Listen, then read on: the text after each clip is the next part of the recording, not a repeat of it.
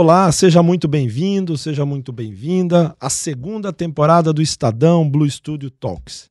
O Estadão Blue Studio Talks é uma realização do Estadão Blue Studio com produção da Dami Filmes. O objetivo aqui hoje vai ser discutir empreendedorismo, sustentabilidade, inovação e tecnologia. Para assistir aos outros episódios dessa segunda temporada e também da primeira temporada, convido você a acessar a nossa plataforma de streaming que é o Estadão bluestudioplay.com.br. Você é nosso convidado, vá lá, assista, comente, conte pra gente o que você achou. Eu sou Luiz Fernando Bovo, jornalista e diretor de, de conteúdo do Estadão Publishing House. É, hoje a gente vai receber aqui o Guilherme Bramer, que é CEO da Bumera Ambipar. Guilherme, seja muito bem-vindo. Muito obrigado pelo convite, super feliz de estar aqui com vocês. Muito bom. Participa também desse papo aqui com a gente o Daniel Canelo, que é diretor do Estadão Blue Studio. Como é que vai, Canelo? Tudo bem, Bovo? Gui, Obrigado por ter vindo e, e muito obrigado por ter aceitado o nosso convite. Obrigado. Vamos lá, espero que você goste. Siga com a gente aí.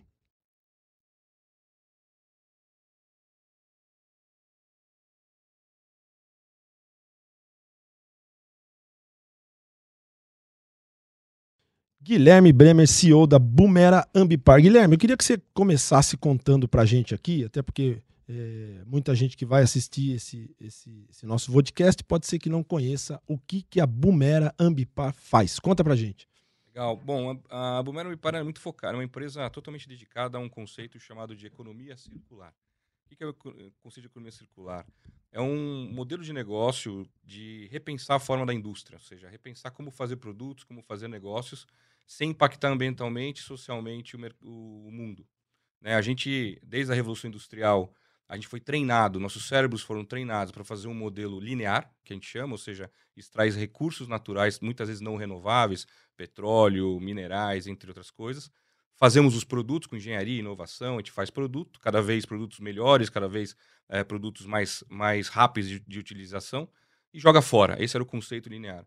O que a Bumera Ambipar existe, na verdade o grupo Ambipar existe para fazer é repensar, ajudar as empresas a repensarem a fazer mesmo que seja um processo muito complexo, porque já está todo mundo treinado e todo mundo já desenhado para linearidade, a gente tenta fazer realmente esse redesenho da indústria e, e, sem abrir mão de lucratividade, muito pelo contrário, sem abrir mão de experiência, sem abrir mão de qualidade de produto. Simplesmente é mexer as pecinhas no tabuleiro de uma maneira diferente é, e olhando sempre o impacto ambiental e social de forma positiva e não de ver nossos produtos boiando por aí nos oceanos e rios e tal. Então a gente nasceu para isso é, 12 anos que foi fundada a empresa. Hoje a gente faz parte do grupo Ambipar, que é um grupo aí de mais de 20 anos de existência, totalmente focado a fazer essa transição da economia linear à economia circular.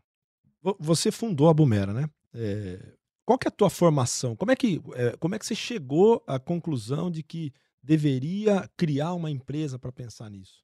Bom, eu sou engenheiro de materiais, é, sempre fui curioso meu programa preferido na infância, não sei se vocês vão lembrar, talvez alguns da minha idade pela musiquinha, viu como se faz. É, é, eu era muito fã desse tipo de programa, de ver como as coisas eram feitas. É, eu tive em casa um professor, que é meu pai, que sempre trabalhou na indústria é, de alimentos e, e, e, transacionou muito no mercado de embalagens. Então, eu entrei na engenharia de materiais. A engenharia de materiais, ela estuda materiais para o planeta, tanto materiais metálicos, poliméricos, entre outras coisas. Logo cedo na faculdade, primeiro ano, já fui estagiar numa indústria é, de embalagens. E minha vida profissional foi muito pautada. Eu tive sorte, para quem é engenheiro de materiais, eu tive a sorte de poder trabalhar em várias indústrias de diferentes materiais. Então, trabalhei com aço, trabalhei com papel, trabalhei com plástico, com embalagem. Então, eu pude rodar muito durante meu processo como executivo ainda. E aí, há 12, 13 anos atrás, eu tive uma questão familiar. Meu sogro pegou um câncer muito forte e ele trouxe para minha família a finitude, que a gente esquece um pouco, né? A gente acha que é infinito.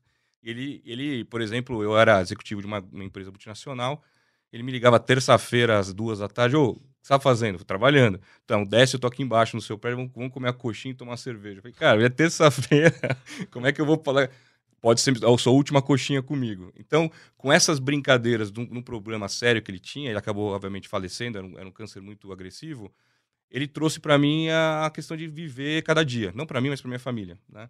E aí eu saí da empresa que eu estava, eu era o chato do cafezinho, eu ficava reclamando, essa visão da empresa não corresponde à realidade. Então, para mim, não estava funcionando mais esse modelo. E eu fui atrás de empresas que, que tinham essa pegada, no primeiro momento, de pesquisa e desenvolvimento para produtos é, é, reciclados, porque eu via muito desperdício na indústria. E aí me deparei, que foi o primeiro é, soco na barriga que eu tomei é, do meu negócio, foi quando eu vi uma cooperativa de catadores na Marginal Pinheiros, aqui em São Paulo, que eu não imaginava que no século XXI ainda tinha gente, uma senhora de 70 anos de idade, quebrando o vidro com um facão, ao contrário, sem nenhuma proteção, com um sorrisão no rosto, e eu vi isso aqui na Marginal Pinheiros, né? Quer dizer, e aí eu cheguei nessa senhora falei com minha toda é, arrogância de um engenheirinho recém-formado. Faria Lima, né? É, exato, Faria Lima. Senhora, para quebrar vidro, você precisa de proteção, óculos. Ó, oh, doutor, pode até ser, mas com isso aqui eu já criei dois filhos, levo minha comida para casa. Se tiver é, esse tipo de equipamento que você está falando para me doar, eu aceito. E foi aí que minha vida mudou é, para sempre. Assim, é, eu consegui conectar a ciência dos materiais, que é o que eu amo, com a questão social e criei um negócio que junta, eu chamo de ciência com consciência, com negócios sociais, e aí surgiu a empresa aí em 2011. E quando você fala de, de reciclagem, de economia circular, eu, eu entendo que existe aí um fator social muito importante, né? Que esse tipo de coisa não existiria se se não existisse o fator social, se não existisse a catadora, a, a, cooperativa de catador. Como é que é nesse tripé aí? Como é que fica a questão social quando a gente fala de economia circular, de reciclagem, de sustentabilidade? Bom ponto. É, na verdade, assim, a, o catador existe por um desenho errado da indústria que a gente criou. Acho que quem criou o problema da, da linearidade fomos nós, seres humanos. Somos os únicos seres vivos que geram lixo na sociedade, né? A partir disso, a gente criou um subemprego, que é o catador de lixo, que existe desde que existe gente, né? É, desde que existe sociedade, desde que cidades já existe o lixeiro, já existe a, a, esse papel. É, o que, que, eu vejo nos últimos anos que é muito legal é que eles estão deixando de ser seres invisíveis, como tem outros vários seres invisíveis na sociedade, e estão começando a ser observados como agentes ambientais, que é o termo que a gente gosta de usar, que são pessoas que literalmente limpam o mundo. Não é limpa só o Brasil. No Brasil, 90% do resíduo que volta para a coleta seletiva vem através de catadores individuais e cooperativas de catadores. Ou seja, estamos falando de milhões de pessoas que estão limpando literalmente nosso planeta. Então, a partir do momento que a gente criou produtos que são lixo no final da vida deles, seja, não tem nenhuma função. Eu vou dar um exemplo que eu adoro dar, que é a da pazinha de, de mexer café. Né? Petróleo demora alguns milhões para a natureza nos dar. A gente extrai a nafta em alguns meses. Isso vai para a indústria. Em alguns dias vira uma pazinha de café. Aí você vai tomar seu café, você faz um, dois e joga fora e nunca mais vai ver essa pazinha na frente. Esse é o tipo de desenho de produto que gera esse tipo de resíduo, esse erro de design que a gente chama. É, o catador e a questão social, ela, ela é inerente à, gestão de resíduos. Agora, com o trabalho que está sendo feito globalmente no Brasil não está diferente, apoiado por leis como a Política Nacional de Resíduos e outra visão de negócio, eles passam a ser agentes ambientais, eles passam realmente a fazer o papel que a gente não fazia antes, que é de triar, evitar que esse resíduo vá para aterro sanitário, lixões clandestinos, e dali tirar a sua vida digna. O que, o que acontecia no passado é que eles viviam em, em lugares totalmente insalubres, totalmente invisíveis à sociedade. O que a gente começa a ter agora é empresas como a Ambipar é, é, que ajudam a estruturar esse processo, ou seja, de entender a necessidade dessas, dessas pessoas e de, com ferramentas, com investimentos, com conexão entre elas e a indústria, é, torná-los agentes de negócios sociais. É isso que a gente gosta de dizer, ou seja, eles são parceiros de negócios sociais. Ah, os cooperados, em média no Brasil, ganham 300 reais por mês. Né? É, com os projetos bem estruturados, eles passam a ganhar 2 mil, 1.500, 2 mil reais por mês. Quer dizer, já começa a ter uma vida já reconhecida. E com estrutura, em vez de ser um galpão totalmente insalubre, você começa a ter galpões com equipamentos, treinamentos, com é, EPIs é, corretos e conectando esses caras a indústrias que não vão deixar ele na mão, ou seja, não são aventureiros que estão lá para usar essas pessoas e depois tirar, sumir. Não, são projetos de longo prazo. Então, assim, é inerente a questão da circularidade com o social no mundo inteiro. Índia tem casos maravilhosos, África tem casos maravilhosos, onde te consegue trazer para a sociedade de volta esses agentes ambientais magníficos que são os catadores. Você falou aí de, de alguns países, né? É, pegando esse gancho, como é que como é que está o Brasil hoje em comparação aos, aos principais países mais avançados na, na questão da economia circular? Qual, qual é a posição do Brasil? Como é que você vê esse cenário? Legal, boa pergunta. A gente sempre gosta de trazer exemplos europeus e tal para comparar, mas assim, tem que lembrar que o Brasil é um país continental. Cabe em quantas Holandas aqui dentro, cabe em quantas Franças aqui dentro, né? É, então, por ser um país continental e complexo, né, o país, seus costumes de, de alimentação, de consumo são totalmente diferentes do norte, sudeste, nordeste. É bem, o, a complexidade aumenta num país como o nosso. A gente dá excelentes exemplos para o mundo. Né? O alumínio, por exemplo, a latinha de alumínio não para, não chega nem a cair no chão. Quando você está tomando um refrigerante e vai jogar, tem alguém pegando, porque isso é negócio. A indústria do alumínio se se desenhou inteira para viver da sucata. Isso é, isso é uma visão de circularidade, onde você desenha uma indústria já pensando na sua sucata para ela voltar para você. Outro exemplo que te dá no mundo é o papel. Papel e celulose. Além de ser fonte de reflorestamento, quase praticamente as grandes empresas todas, ou é, no Brasil praticamente todas, são, são com certificações de reflorestamento. O papel, o papelão do lado, a gente recicla mais de 80% no Brasil. Né? O plástico, o PET, nós somos um dos grandes recicladores do mundo, só não recicla mais porque não volta mais, ou seja, acaba desviando no processo de logística. Isso é um grande problema para ser resolvido no Brasil. É, só que o plástico tem suas complexidades, né? Tem vários tipos de plásticos. Às vezes o pessoal confunde, ah, esse plástico é igual a esse. Não. O plástico da pazinha de café que eu falei é totalmente diferente do plástico da garrafa de refrigerante, que é diferente do plástico da embalagem de salgadinho e que é diferente do plástico da televisão. Então, essa complexidade no plástico é que está ganhando grande holofote no mundo e é onde a gente tenta endereçar bastante o nosso trabalho. É, mas, assim, temos muito a evoluir. Né? O Brasil só tem menos de 10% de coleta seletiva implementada. Você tem lugares que nem coleta tradicional temos no país ainda. Então, a gente tem um problema sério de logística e infraestrutura de coleta de resíduos que isso atrapalha a circularidade demais, porque isso acaba indo para lugares clandestinos, como lixões e aterros. A política nacional foi feita para tentar endereçar isso, mas tem muita coisa para se fazer, muito focada na logística reversa. Esse resíduo precisa voltar. Ele é reciclável. Só que se ele não volta, ele se perde e está enterrado em algum lugar, gerando seu churume, que é 21 vezes mais agressivo que um, que um, que um dióxido de carbono. É, e isso gera o efeito que a gente está vivendo no planeta e tal. Então, a gente tem questão social que tem que ser endereçada, as cooperativas precisam ser vistas como profissionais, né? Nós temos a questão de educação ambiental, que a gente pode entrar um pouco é, sobre isso né, na nossa conversa aqui, e temos que olhar a logística. Assim, a gente tem que trabalhar a logística de forma diferente para que esse material volte para a indústria, que estão sendo pressionadas pelos clientes deles, né? as grandes empresas de, de alimentos, de, de limpeza, estão exigindo material reciclado na sua composição. Mas se o material não chega, a indústria não tem como usar. Então a gente está com esses, esses desafios para serem resolvidos. Mas estamos assim, estamos caminhando, né? De 12 anos para cá, o Brasil vem evoluindo muito e a política nacional ajudou muito a, a provocar as empresas a repensarem.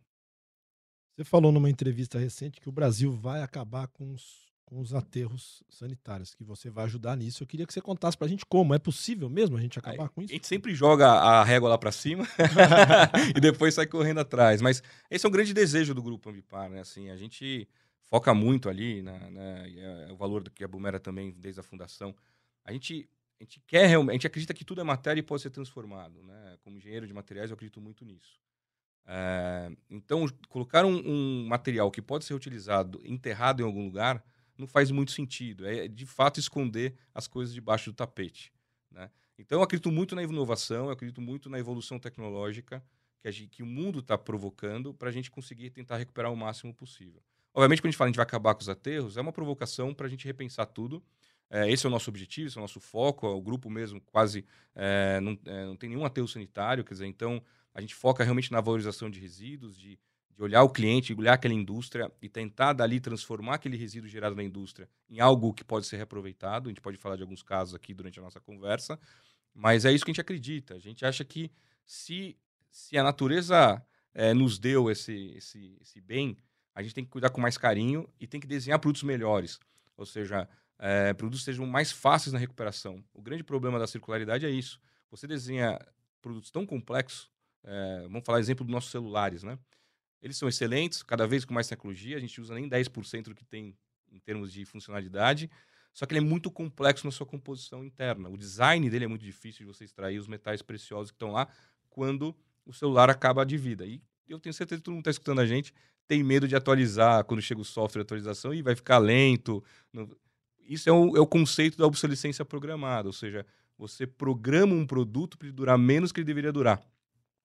Só que é, para fomentar a economia linear, ou seja, preciso vender mais, então deixa eu diminuir a vida daquele produto para eu, eu vender mais, né? Isso é o conceito da obsolescência programada. Só que depois que você joga fora aquele celular, como é que você trai aquele, como é que você extrai aquele metal? É muito caro para você extrair da forma como é concebido esse produto. então é mais fácil jogar fora. Então, a gente, tá, a gente briga muito e, e trabalha muito com nossos clientes de pensar, antes de lançar o produto no mercado, pensa qual é a segunda vida dele, segunda, terceira vida dele. Como é que ele pode ser redesenhado de uma forma que seja mais fácil de da reciclagem aceitar aquele produto depois? Um exemplo muito simples: garrafa de água. Eu vejo muita empresa usando cores diferentes da garrafa de água para torná-la premium. É roxa, é, é vermelha, é laranja, etc. Isso na reciclagem pede um valor absurdo comparado com a garrafa transparente. A garrafa transparente tem um valor de mercado enorme para o mercado têxtil, para o mercado de garrafa de novo. Quando você bota cor naquela garrafa simplesmente para torná-la premium, é, você tira um valor assim de venda por quilo muito alto. E, e não queria mais interesse econômico para coletar aquele tipo de produto. Então são exemplos simples que eu tenho certeza que desenham aquela garrafa e o marketing que aprovou aquilo não são psicopatas que querem acabar o planeta. Simplesmente falta educação, falta, falta conhecer o tema para tomarem decisões mais interessantes. Cultural até, né? É. Vai matar de mudança de cultura. Você estava falando, estava é, ouvindo você falar sobre é, logística reversa, sobre economia circular, sobre esse problema que a gente mesmo criou, né? Enfim, essa coisa do design errado dos produtos.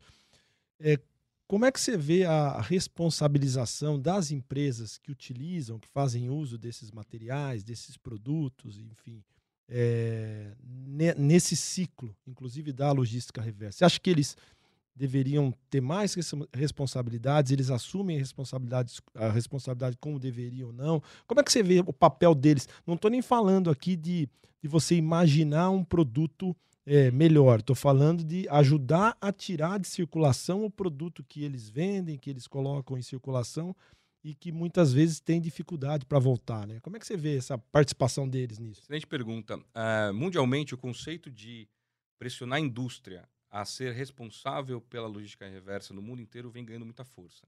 A política nacional de resíduos sólidos no Brasil ela, ela é desenhada mais ou menos dessa forma, onde todo mundo é corresponsável, inclusive nós como consumidores.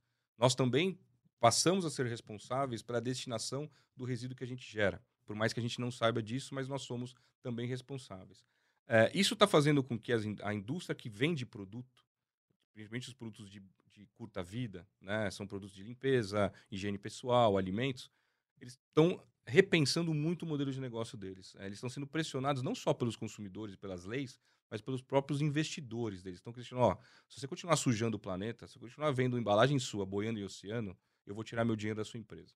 Então isso está começando a virar é, meta de executivo. Ou seja, quando vira meta executivo, a coisa começa a ganhar escala e ganhar, começa a ganhar força. A questão é, lembra que aquele executivo, como a gente, foi treinado na linearidade. Nós, nós, nós aprendemos na faculdade que uma empresa de sucesso é aquela que vende muito produto sempre. Né? Então, com, esse, com essa cabeça, como é que ele agora ele consegue executar uma demanda nova que aconteceu? Essa é o momento que a gente está de disrupção mesmo da circularidade. Ou seja, um executivo que foi treinado até aquele momento de vender, vender, vender, agora tem uma pressão, ó, você, você tem que continuar vendendo, você continua dando lucro, mas agora você tem que limpar o que você sujou. Isso para o cara é uma coisa fora da curva, né? nunca fez isso antes. E que é muito bom e tem muitas oportunidades de empresas, como a nossa e, e outras que estão surgindo, de ajudar esses executivos a executarem os projetos. Ajudar a executiva a desenvolver, a desenhar novos produtos. Ajudar a executiva a criar ecossistemas de coleta. De criar programas de logística reversa, criar pontos de entrega voluntária para que as, os consumidores consigam levar aquele material depois de usado e desenhar produtos mais inteligentes. E não só produtos, a gente fica muito focado na reciclagem. Né? A economia circular transcende a reciclagem. A gente está falando de desenhos de modelos de negócio totalmente diferentes. Por que não transformar um produto num serviço? Vou dar alguns exemplos aqui, eu posso dar agora, inclusive. É, por exemplo, é, o pessoal que deve conhecer aquele filtro onde você aluga o filtro e não compra o filtro de água. Uhum. Esse é um desenho totalmente pautado em economia circular que a empresa nem sabia que era no passado. Eles criaram aquilo para criar um serviço de aluguel de filtro e acertaram na mosca na circularidade. E vou dar uns exemplos por quê. Não foi simplesmente criar uma área de serviços de aluguel de filtro nessa empresa. Ela teve que redesenhar todo o filtro porque o filtro tradicional são filtros que quebram mais fácil quando você compra. Quem não tem o um filtro em casa que dá seis meses, ó, é. tem que trocar o filtro, é. quebrou a pazinha, aí você vai arrumar, não vale a pena arrumar. De barro, né? Tradicional. o de barro, nunca, que, é, né? que, é, maravilhoso, é. inclusive. A aguinha tem um gostinho diferente. Mas é, o filtro tradicional que é comprado no varejo, ele quebra muito fácil, ele quebra mais fácil. Esse filtro que você aluga, ele não quebra. Eu tenho lá na nossa empresa há mais de 12 anos, ele nunca troquei o filtro.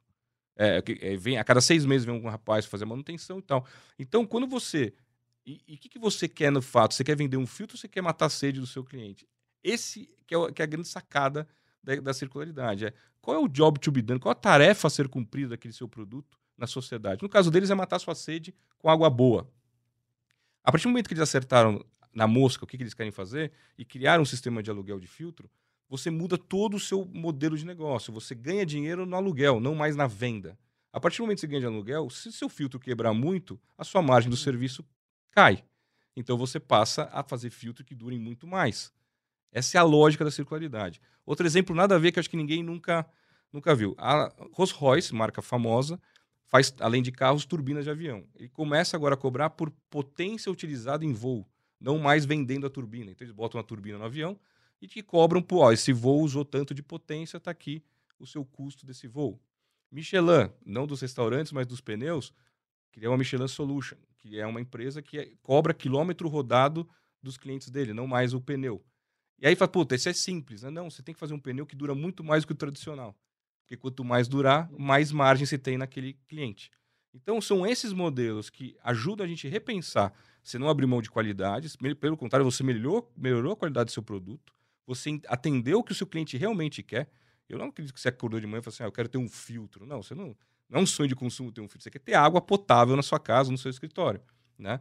É... E aí, com isso, você acertou na mosca o seu tipo de modelo de negócio e você vai ganhar dinheiro tão quanto você ganha, talvez até mais, vendendo o produto.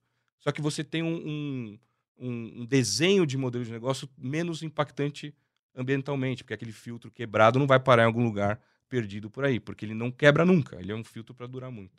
Então, esse é um pouco do, da, da, da discussão que a gente está tendo mundialmente aí, como é que redesenha tudo. Muito legal.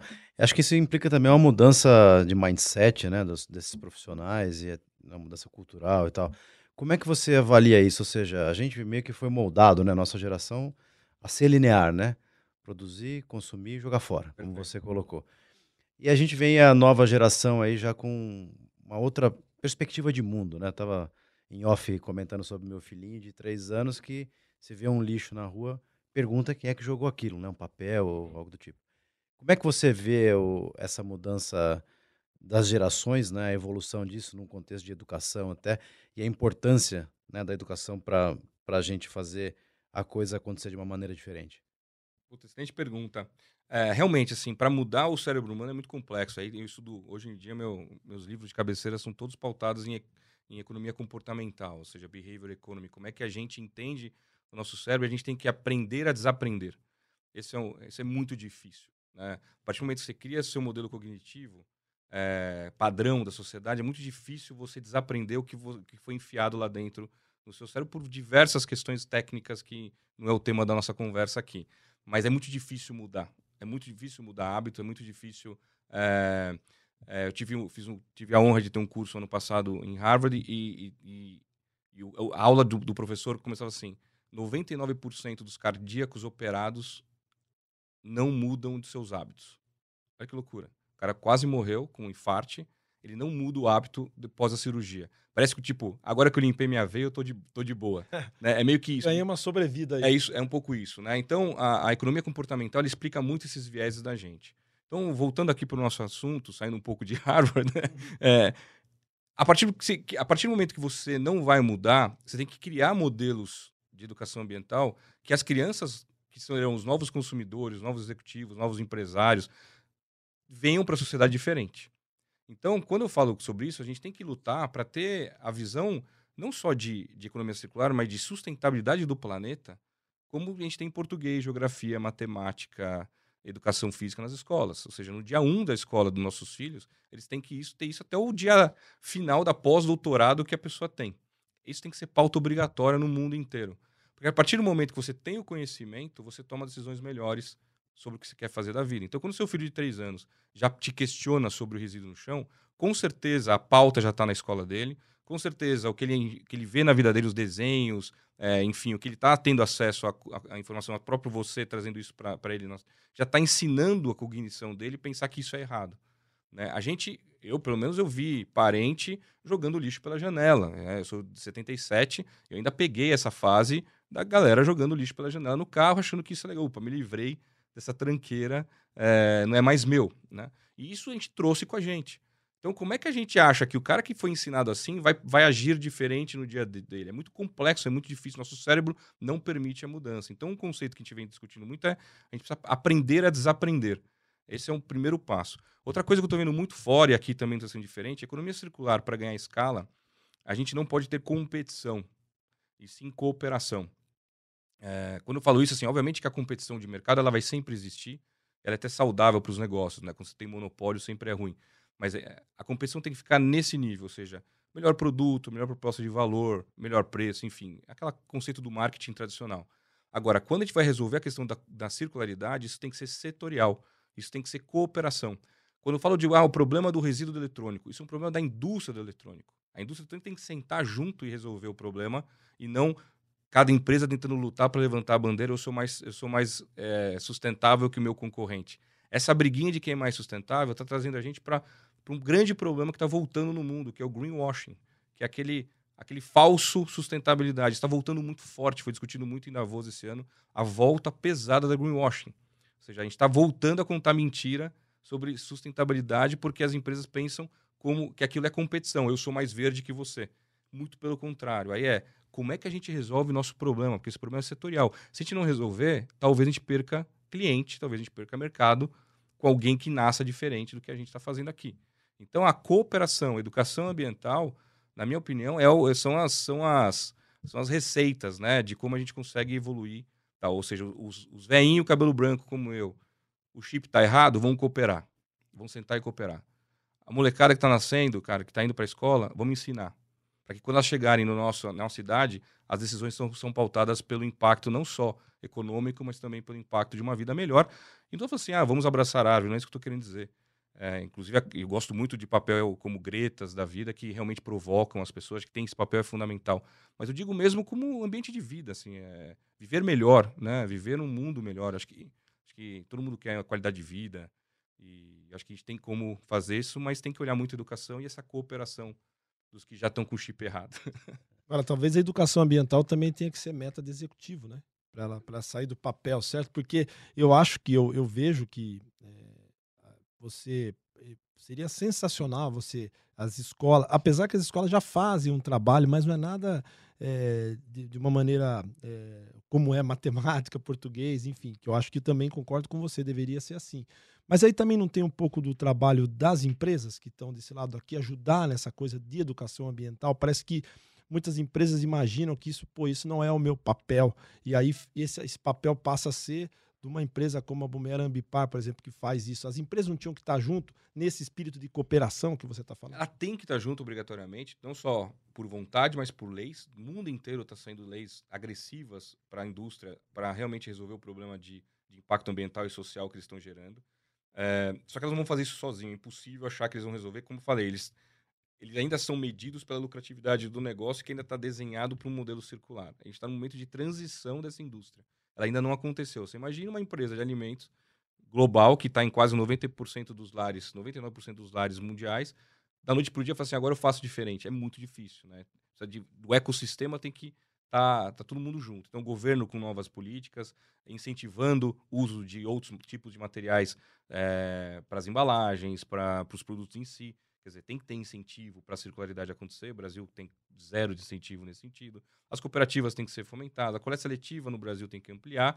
A, nós, como consumidores, precisamos ter mecanismos que nos auxiliem a fazer parte desse jogo. Ninguém quer ver seu lixo jogado em algum canto. Só que também minha vida é muito complexa hoje em dia, tem que levar filho, tem que, tem que estudar, pagar conta de casa, etc. Ainda tenho que dar, fazer cambalhota para entregar o resíduo em algum lugar. Quer dizer, como é que eu consigo criar um ecossistema que, que a coisa se encaixe? É, mas sem dúvida nenhuma, o principal papel é da indústria que está colocando produtos no mercado e que sempre colocou sem a preocupação da pós-vida. Eu, eu me preocupo em colocar um bom produto bem posicionado no mercado e tomara que eu vendo muito, mas depois que eu vendi já não é mais meu problema. Esse, esse, esse é por isso que a política nacional fala de corresponsabilização. Todo mundo da sociedade tem corresponsabilidade para a coisa acontecer. E a indústria, obviamente, vai começar a ser taxada. Vai, se você não demonstrar que você está recuperando X%, você bota no mercado, hoje são 20%, vai aumentar para 40%, depois 70%, em locais corretos, que, que não aterros sanitários e lixões, é, você, você vai ser penalizado com multas. As empresas vão ser penalizadas com multas, vão tirar licença ambiental para trabalhar. Então, tá, o cerco está, está sendo fechado e agora todo mundo tem que realmente fazer projeto acontecer em alta escala. E quais são os setores que você que você vê? Eu ia perguntar exatamente isso. Boa. que setores que você vê que estão mais avançados aí? Né? Ó, é, eu estou vendo muito mercado de eletrônicos se mexendo bastante. É, tem muito, muita conversa e muitos projetos para que os produtos sejam desenhados de uma maneira mais inteligente para facilitar uh, o trabalho. Mercado de consumo como um todo, né? Então, alimentos, higiene e limpeza, cosméticos, todos já estão agindo já faz alguns anos, desde a política nacional foi sancionada 12 anos atrás. Todos eles têm projetos no Brasil para fomentar coleta rever logística reversa e, e reciclagem. E todas essas empresas estão anunciando compromissos globais para serem carbono neutro e e usar material de fonte mais inteligente. É, a indústria automotiva também, já há algum tempo, já vem falando sobre isso, de usar peças com material reciclado, emissões mais baixas, indo para carros híbridos. Então você tem um movimento forte para isso. A indústria pesada ainda falta. Assim, é, a indústria pesada que está atrás desse pessoal de consumo acham que é a responsabilidade do pessoal de consumo. Então eu vejo uma, uma, uma necessidade da indústria base entender que eles também são um papel, eh, têm um papel muito importante na cadeia. E aí, nos últimos dois, três anos, que o cerco começou a apertar com a política nacional, eu vejo essa indústria querendo entender mais os projetos e, e estando mais presente no, com os clientes deles para, ó, estamos aqui também para ajudar a resolver, vamos sentar e vamos conversar. Então, o movimento é positivo, por mais que está vivendo uma crise econômica global, eu não vejo essa pauta saindo da, por exemplo, de Davos, que eu tive lá em janeiro, essa pauta não sai, eh, foi muito discutido a questão da crise econômica esse ano, mas circularidade teve painéis gigantes né, para ver como, como implementa. A neutralização de carbono, idem, né, a descarbonização da sociedade também é pauta, ainda mais onde a crise econômica foi a principal pauta desse ano no Fórum Econômico. Mas essas duas pautas, descarbonização e economia circular, tiveram espaço enorme lá dentro. Mostra a importância que a indústria precisa dar para esse novo momento que a, que a gente está vivendo disso. Tá, tá, a cozinha está mais aberta de todo mundo. Né? As marcas estão boiando, assim. E, e, um blogueiro que vê uma coisa boa e tira uma foto são milhões de views que, que, as ações de uma empresa podem ser afetadas com algum problema desse. Então, não é mais aquele negócio que fica velado, que ninguém fala para ninguém. Hoje, cara, assim, a rede social abriu a cozinha de todo mundo. Então, então essa preocupação tá, tá virando preocupação Aí veio aquele momento, o que, que eu faço então? E agora os projetos estão começando a sair do papel. E essa geração nova, né, que, que tem tá chegando aí, enfim, é uma geração que parece mais consciente para essa coisa ambiental, para a educação ambiental, já vem com o chipzinho instalado ali, como a gente comentou aqui, e, e vira a decisão de compra, né? Muitas vezes, é, quando eles vão às compras, esse, isso, essa preocupação que, é, que a gente estava citando, é, eles levam em conta na hora de consumir. Você acha que essa pressão dessa, desse, desse novo consumidor e desse novo consumidor mudando muitas vezes a mentalidade do antigo consumidor, que são os pais, que são os, os parentes, você acha que isso também ajuda e favorece com que as indústrias, é, que, que a indústria caminhe mais nesse sentido? Não? Sem dúvida nenhuma. As pesquisas estão mostrando de padrão de consumo, todo mundo está apontando que quer um produto mais sustentável, e a partir do momento que fica mais claro o que é sustentável e o que não é sustentável, uma coisa é, você querer e não saber o que é. Hoje está muito mais fácil, você tem aplicativos no mundo inteiro onde você tira a foto do QR Code do produto e ali fala toda a sua, a sua pegada ambiental e social daquele produto hoje em dia. Você tem muitas, muitas soluções nesse sentido. E aí a decisão de compra, obviamente, o preço sempre vai estar tá em pauta, né? Todo mundo tem a sua, a sua cesta, né? Que você consegue aguentar. Mas se você tiver preços equivalentes, um produto mais sustentável, as opções já estão indo para a sustentabilidade. E não é à toa que as empresas. É, eu acabei de voltar numa feira de Alemanha, da maior feira de embalagem da, do mundo. Eu posso garantir que 99% dos estandes estavam falando de sustentabilidade, carbono neutro, reciclabilidade, produtos mais sustentáveis e tal. Quer dizer, se a maior feira de embalagem do mundo, quase 100%, assim, eu não falo 100% porque deve ter algum louco que não quis falar, mas é todos os estandes, são 13 pavilhões, é, gigante, uma feira que você consegue visitar com menos de quatro dias. Todos falando de sustentabilidade mostram a importância que isso está tomando. Né? É, a Feira do Plástico também, no ano passado, na Alemanha, também, só se falava sobre isso. E é, hoje é o grande telhado de vidro. telhado de vidro é o plástico. então, assim, é, o pessoal está se mexendo, o pessoal está realmente se mexendo, porque não tem só pressão de fundo de investimento, não tem só pressão de leis. O consumidor está mais exigente, ele está querendo impactar menos também. Então, se você tem um negócio que é bom, preço acessível e mais sustentável, eu vou por essa opção. Isso, não sei o que estou falando, tem várias pesquisas que falam do padrão de consumo que vem mudando. Tal. E outra coisa que está pegando não é só a questão ecológica, é a questão social também. Quanto essa marca está valorizando o social daquela região. Eles estão é, afetando de forma nociva os, os fornecedores locais, eles estão fomentando o comércio local. Isso começa coisa que não era discutida. Imagina que você comprar, sei lá, um chocolate, você quer saber a origem do cacau. Você não, não tá, tá perguntando o sabor da, da embalagem, a qualidade do produto, se é cacau puro ou não é. Agora, da onde você extrai cacau? Essa pergunta nunca veio. Como foi extraído? Como foi extraído? Quem, quem você usou para extrair? É. Então, essa discussão da cadeia está cada vez mais, mais fácil de você ter informação. Você bota um Google na vida, um Instagram na vida, um TikTok na vida, você sabe da onde está vindo o cacau da grande empresa de chocolate. Se, se o pessoal está feliz ou não está feliz com aquela parceria. Tem depoimentos da, das pessoas locais. Então, assim, não está mais fácil enganar. Né? Não tá mais, muito pelo contrário. Aí eu falei do movimento do greenwashing que vem aumentando. Tal, e agora tem um outro movimento chamado green hushing, que é eu faço uma coisa certa, é sustentável, mas eu tenho medo de comunicar para não ser cancelado nas redes sociais. Olha que loucura. Então, assim, você tem o greenwashing, que é o cara que mente, pinta de verde lá a historinha para parecer sustentável. Esse não tem medo de ser cancelado, Esse né? não, pelo contrário. É. Mas ele está sendo porque está mais fácil descobrir que é mentira. E tem o cara que faz o correto, as empresas que estão fazendo o correto e tal, só que tem medo de publicar, porque tem medo de ser mal interpretado e ser cancelado nas redes sociais e suas ações caírem também. Então, a gente está com os dois movimentos crescendo muito forte.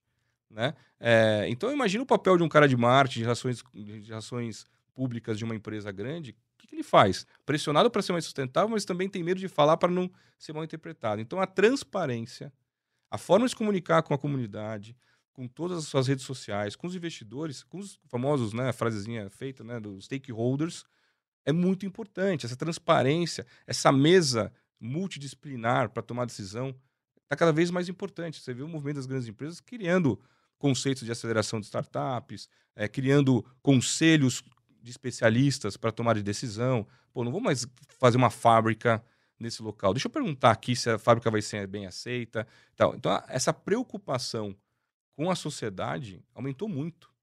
Aumentou muito. Isso é positivo. É mais complexo fazer negócio hoje, mas ao mesmo tempo, quando você faz, tem certeza que vai ter uma certa aceitação. Né? E não simplesmente, ah, conseguiu um incentivo fiscal, vou botar a fábrica ali. Então é um pouco desse movimento, mais com um olhar otimista, que eu estou querendo trazer, porque eu vejo, estou há 12 anos com a empresa. A Ambipar tem mais que isso, tem 20, 25 anos. E a gente está em, cara, em mais de 40 países, é, seis continentes.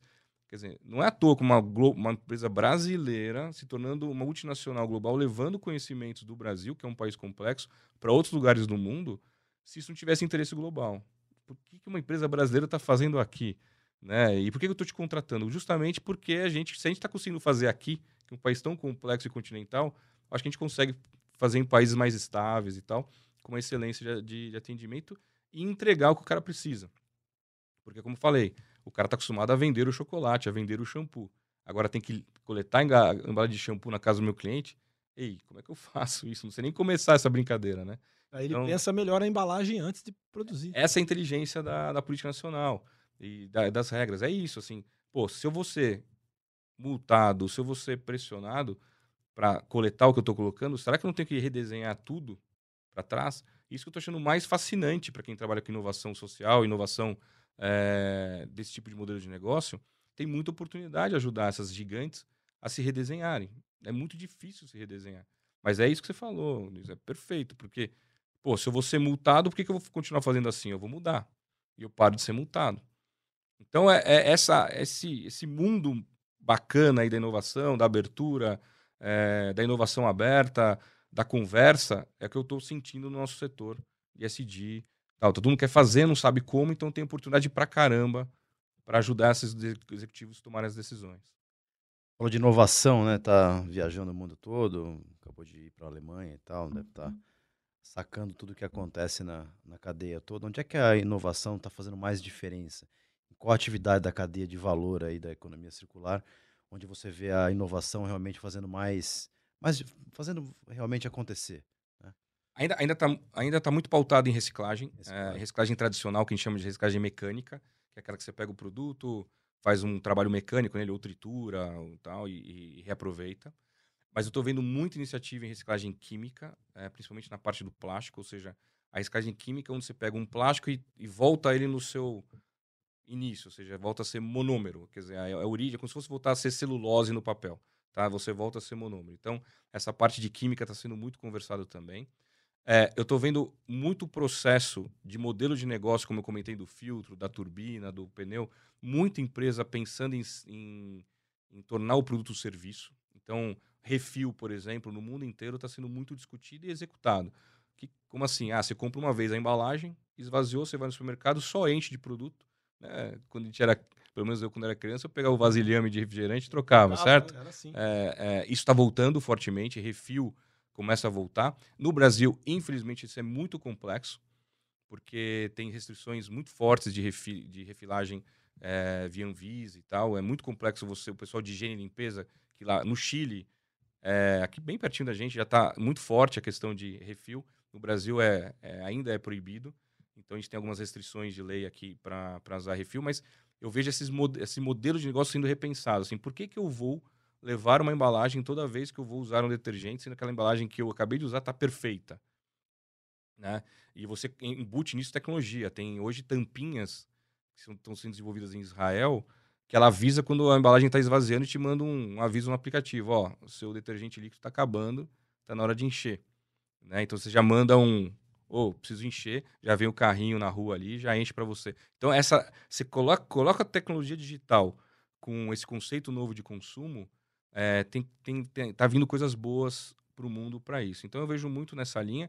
Difícil falar que país está sendo mais circular que outro. É, é muito fácil falar que os países nórdicos são mais circulares que os outros, porque eles são é um bairro, quase um bairro de São Paulo, um país desse, é mais fácil você controlar, é mais fácil você educar, né? Não que eles não estão fazendo certo, eu super admiro os países, só que é difícil você trazer essa comparação para um país como o nosso, super continental, sem acesso a muita coisa, nem, nem, nem a parte de higiene pessoal você tem muitas vezes no Brasil, né, de saneamento básico, é difícil fazer a comparação com países europeus.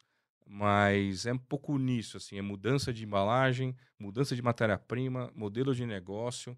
Eu tive a oportunidade de ver uma coisa maravilhosa lá em Davos, uma senhora de seus 65 anos, uma indiana, que saiu com um chequinho de 100 milhões de dólares, só isso, né, lá da, de Davos, para fomentar o business dela, que é um projeto de engajamento de empreendedorismo feminino focado em biomateriais, ou seja, arte da seda, bambu, pegar biomaterial e transformar isso para a indústria, ela levou 100 milhões de dólares para fomentar o crescimento. Ela, e como meta de retorno do investimento, ela não tem que devolver o dinheiro de volta. Ela devolve em 2 milhões de empregos em 15 anos, crédito de carbono e que, essas, essa, e que X milhões de faturamento na empresa dela. Ou seja, o dinheiro é um dinheiro for grant, como chama, é um dinheiro sem devolução, mas que bilionários se juntaram na Inglaterra, é um fundo inglês focado na Índia, para que um projeto de materiais é, biológicos com empreendedorismo feminino cresça naquele país. Então, como esse exemplo, tem milhares de outros exemplos e o Brasil está mal representado lá fora.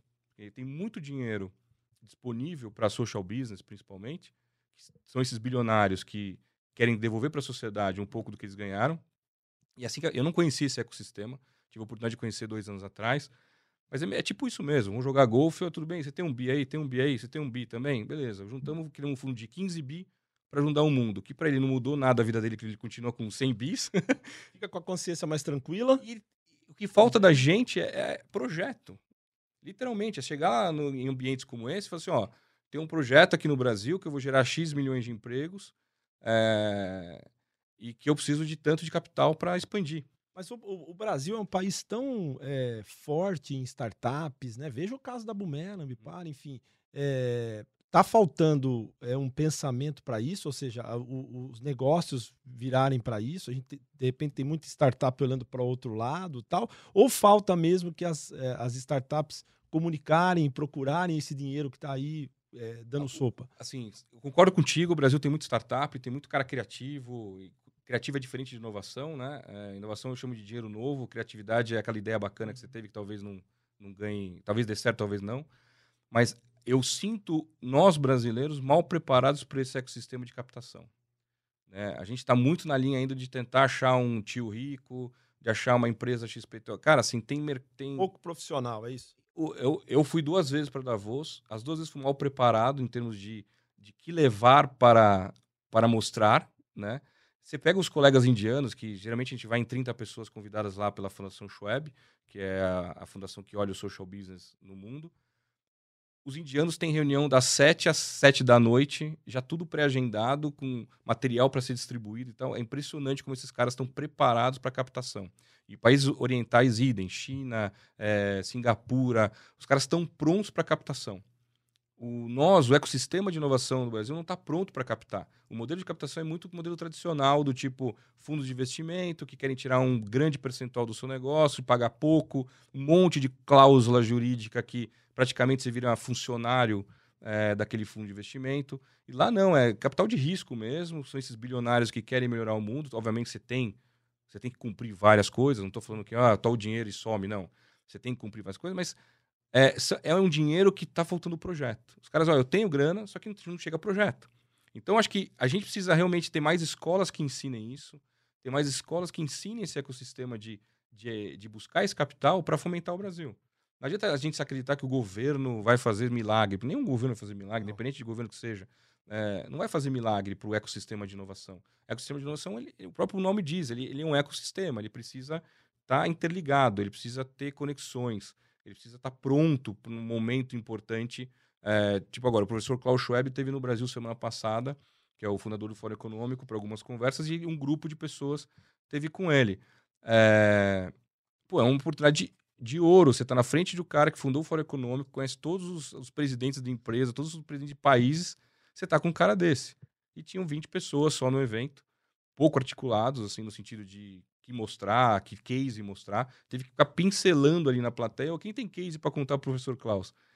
É, coisa que eu não vejo quando eu, quando eu vejo um, uma, uma, pessoa da África, uma pessoa da Índia, uma pessoa da, do, do, do Oriente, quando está na frente de uma pessoa como essa. O cara está pronto para conversar com uma pessoa como essa. Então, acho que nós, brasileiros, precisamos aprender com isso. A gente precisa realmente estar tá pronto para essa captação, pronto para esse storytelling, essa narrativa né? Uma coisa que fala muito lá fora é a narrativa. Qual a narrativa que você tem para chamar para ação, para o call to action? Cara, adorei, eu quero estar com você. A gente, tem que tá, a gente tem que treinar, isso é treino, né? Isso é treino. O modelo atual hoje está muito pautado em aceleradoras, que te botam numa sala, você tem cinco minutos para convencer o, o executivo da empresa, cara, isso é muito cansativo. Vai investir, vai ficar com uma boa parte do seu negócio. É muito cansativo para o empreendedor. O cara tá lá se ferrando, literalmente, né, vendendo a, a, o almoço para pagar a janta. Aí o cara dá, dá cinco minutinhos para convencer um alto executivo da empresa que nem tem o poder de te dar dinheiro. Uhum. Ele não é o dono, ele é um executivo. Então esse modelo tá ruim, cara. Esse modelo a gente tem que pegar o que está acontecendo de bom lá fora e trazer essa modelagem para o Brasil para fomentar mais startups, para fomentar mais caras brilhantes que tem por aí.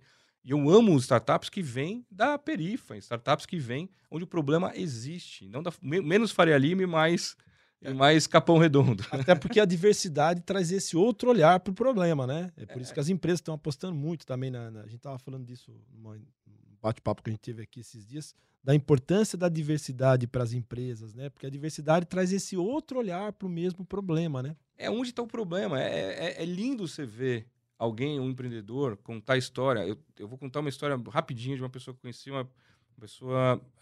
Eu vou errar o país dela, provavelmente, não é Singapura. É um outro, é, é um outro país do Oriente, mas assim.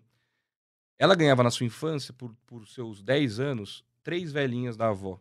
Três velas de Natal. Era a única coisa que ela ganhava na, na, no ano dela, que era para ela poder estudar à noite. Ela trabalhava o dia inteiro na roça, aí para estudar, a avó dela davam três velas para ela. Tal. Bom, com essa história marav super né, triste, vamos dizer assim, ela criou uma empresa que ela ensina hoje mais de, acho que são 20 milhões de pessoas, com um aplicativo que ela criou em mais de 50 línguas, que a NASA fomenta o trabalho dela. Quer dizer, então ela viveu isso. Ela, ela estudou problema. com três velas por ano e hoje ela ensina mais de 20 milhões de crianças que não têm, mesma dificuldade que ela, que não tem acesso à escola, a se alfabetizar em 50 línguas, que a NASA está botando dinheiro nela para trabalhar. Então, são histórias riquíssimas que tem no mundo. E eu tenho certeza que o Brasil deve ter milhões dessas histórias que a gente não dá oportunidade para essas pessoas que estão na perifa a mostrar isso. As, as, reais dificuldades, cara. A gente é privilegiado, a gente tem um banheiro, a gente tem um chuveiro quente. E quem não tem? Como é que a gente escuta esse cara e dá voz e ajuda a estruturar esse cara a virar um empreendedor? Né? Ele vai gerar emprego, ele, ele conhece o problema a fundo.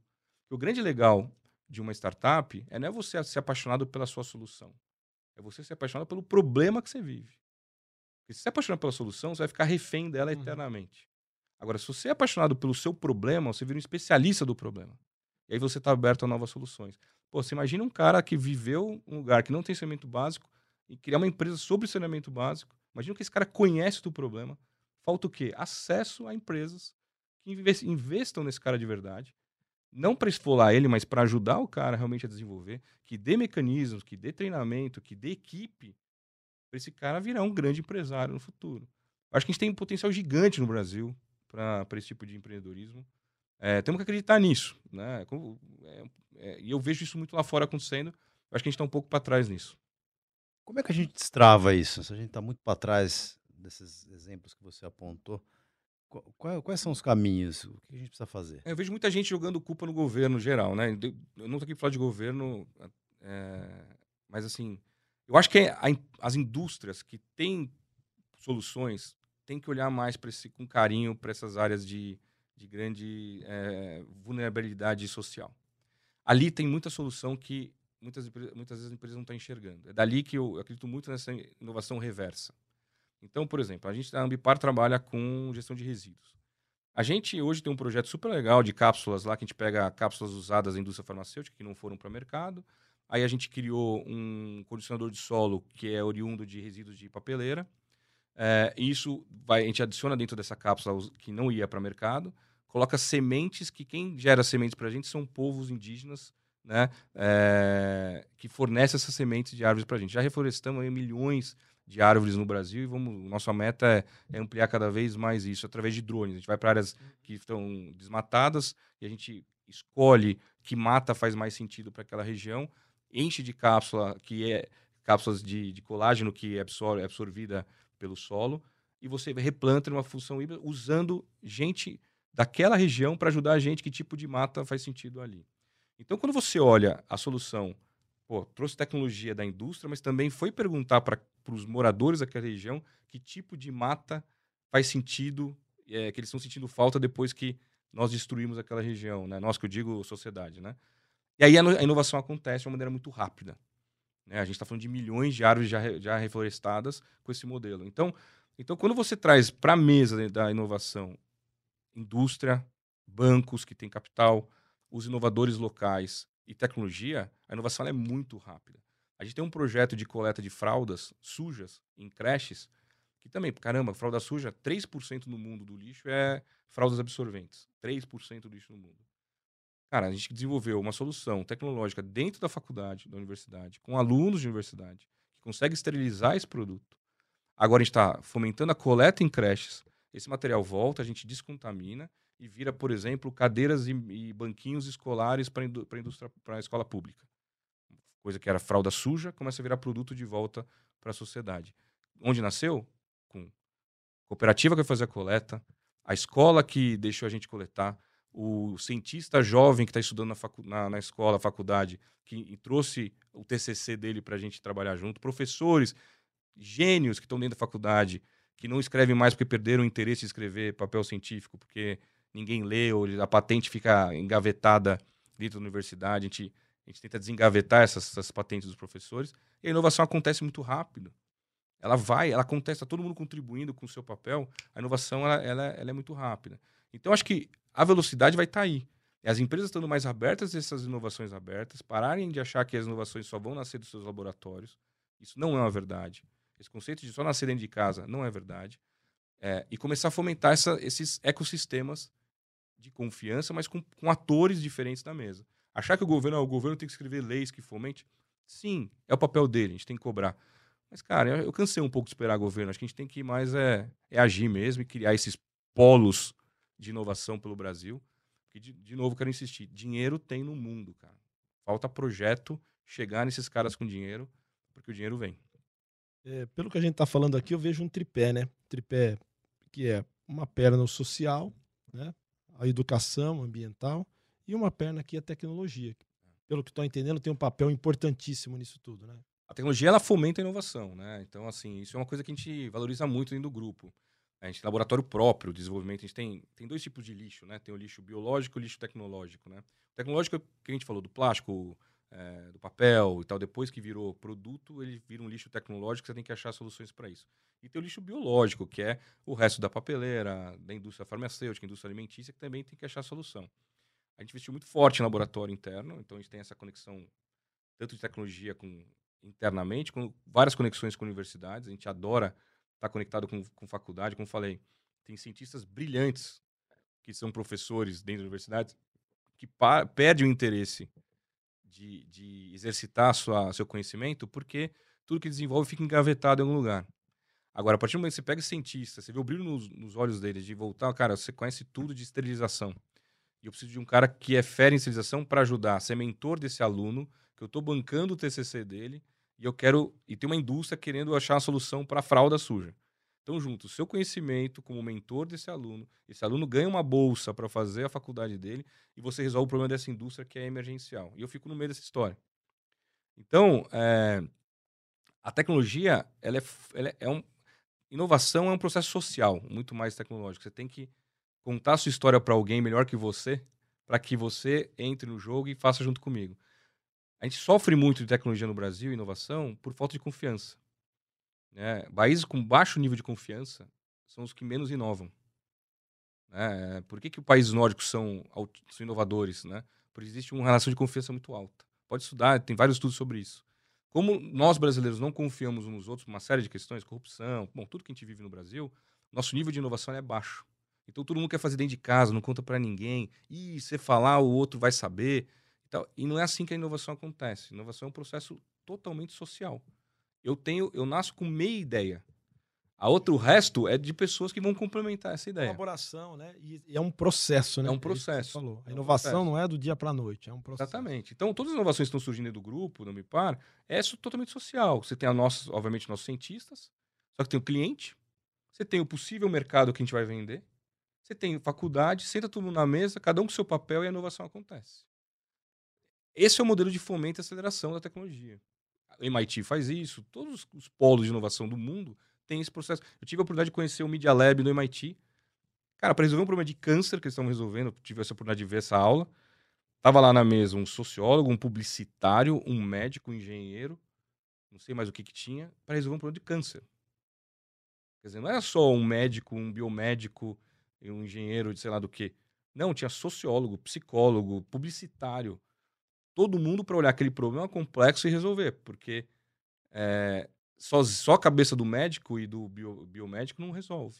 Você tem que ter todo o ecossistema envolvido. Esses, essas loucuras de cérebro aí que é, que é a grande riqueza do ser humano, né? A gente consegue criar coisas que são, são pautadas como impossível, mas numa conversa dessa e tal. E para mim sempre tem que ter o cara que vai, que vive do problema nessa mesa. Eu falei lá do cara do saneamento básico, o cara da, da semente de árvore que a gente coloca junto na conversa. Ele tem que estar na mesa, ele sabe o problema. Bom, eu queria encerrar aqui falando de uma coisa legal, que é a Bumera entrou no ranking mundial de principais instituições de impacto ambiental. É, você teve em Davos recebendo um prêmio, foi premiado lá no, no Fórum Mundial. Queria que você dividisse com a gente essas boas notícias aí. Não, a gente Cara, assim, essa, brinco, a parte que minha, minha mãe mais gosta, né? Dos prêmios e tal, mas muito eu mais. Eu deixei pro final, hein? É, mas muito mais que prêmio, né? Sim, a gente foi reconhecido pela, é, aqui no Brasil como empreendedor social, em Davos, como a gente está entre o uh, Social Innovators, que chama, é uma comunidade que, que a Hilda Schweb, que é a esposa do professor Klaus Schweb, são os dois fundadores do fórum, tem essa premiação anual, e é, a gente foi reconhecido, mas muito mais pelo reconhecimento. O reconhecimento ele só traz um incentivo né, para saber que está no caminho certo. Aí a gente fez uma grande escolha em 21 para entrar dentro do grupo Ambipar, como precisava de um ecossistema, precisava de crescer, precisava crescer, a gente estava com grandes projetos e precisava de, um, de uma empresa que nos abraçasse, nos conhecesse e fomentasse a inovação. Então, como eu falei, assim, na prática, o que eu falei, trazendo um pouco para a prática para finalizar, foi isso, foi isso que eu fiz. É, sozinho eu cheguei até certo ponto, sozinho não, nós e a equipe, né, chegamos até certo ponto, mas para dar o pulo e resolver problemas com escala, eu precisava de um novo salto. E aí, quando a Ambipar fez o IPO em 20, em 20 ela começou um processo de, de, merge, de M&A, né, de merge acquisition super agressivo. A gente foi aí, acho que o terceiro ou quarto a entrar nesse pool. E, cara, foi maravilhoso no sentido de crescimento, porque você tem capital com mesmos valores de, de empresa, né? acesso a capital e acesso a mercado. E aí a inovação, ela, ela flui, ela é muito rápida, é realmente um estopim. E ela cresce muito. Então, as premiações são super importantes, obviamente, mas é, é, é que nem jogador de futebol. Ganha, mas já na segunda-feira tem que treinar, porque tem outro campeonato. É um pouco isso. Eu, eu levo. É, obviamente que o reconhecimento é super legal, mas eu não vivo para isso. Eu, é, o, o, isso é só um medidor, assim, ó, tá no caminho certo, né? Então é super legal ter empresa brasileira sendo representada lá fora, mas muito mais legal empresas como o Parque acreditam nessas inovações, nesses incentivos e fazem esses empreendedores crescerem é, dentro de um ecossistema gigante. Então, acho que o Brasil tem inovação, o Brasil é grande. Se a gente conseguir inovar aqui dentro, a gente consegue inovar em qualquer país desenvolvido. Né? É, a tecnologia brasileira que a gente está desenvolvendo dentro do grupo está conseguindo transcender o mundo.